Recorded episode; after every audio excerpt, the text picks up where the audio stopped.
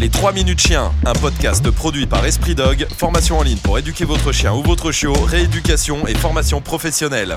EspritDog.com Salut à tous, bienvenue sur Esprit Dog. Aujourd'hui, on aborde une vidéo extrêmement importante sur la soumission du chien. Est-ce qu'il faut l'attraper et le mettre sur le dos pour le soumettre? Je vais essayer de faire le plus court possible parce que j'ai pas envie de rentrer dans des détails qui ne servent à rien. Non, on le soumet pas en le mettant physiquement sur le dos. Comprenez bien que ça n'arrive jamais. C'est-à-dire que vous n'avez jamais vu un chien prendre un autre chien et le mettre sur le dos physiquement, hein, l'attraper, le retourner et le mettre là. Ça n'existe pas. En revanche, ce qui existe, c'est le chien par exemple qui mettrait un coup de pression à l'autre chien qui est très impressionnant et l'autre chien va bifurquer sur le dos, la plupart du temps en se raidissant quand il y va, mais ça oui, ça existe bien sûr. Où est-ce que je veux en venir? Eh bien au fait que vous pouvez faire la même chose. C'est-à-dire que si vous connaissez parfaitement votre chien, que vous êtes très très fâché à ce moment-là, votre attitude, votre façon d'être, votre regard, quand il va se poser sur votre chien, votre chien peut tout à fait, s'il a fait la très très grosse bêtise, s'il a vraiment fait une grosse connerie, vous êtes très très très fâché, se soumettre à vous en se mettant sur le dos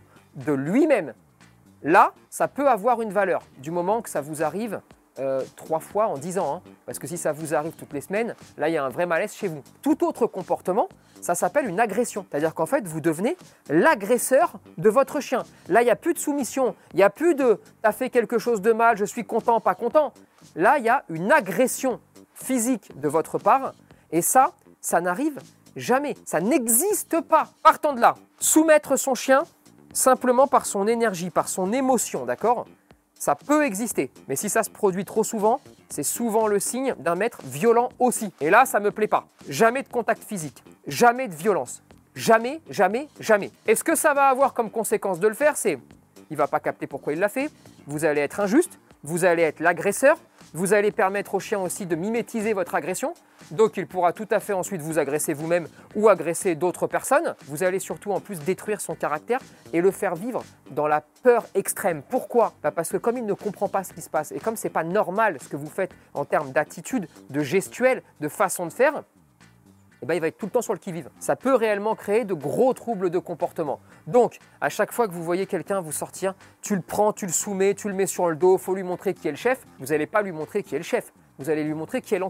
Pardonnez-moi, mais vous allez juste lui montrer à votre chien que vous êtes quelqu'un sans scrupules, violent, agressif. Je vais prendre un très gros mot, d'accord? Mais je veux vraiment que vous entendiez ça. Et je veux que vous entendiez vraiment l'ensemble du discours. C'est comme si vous violiez votre chien.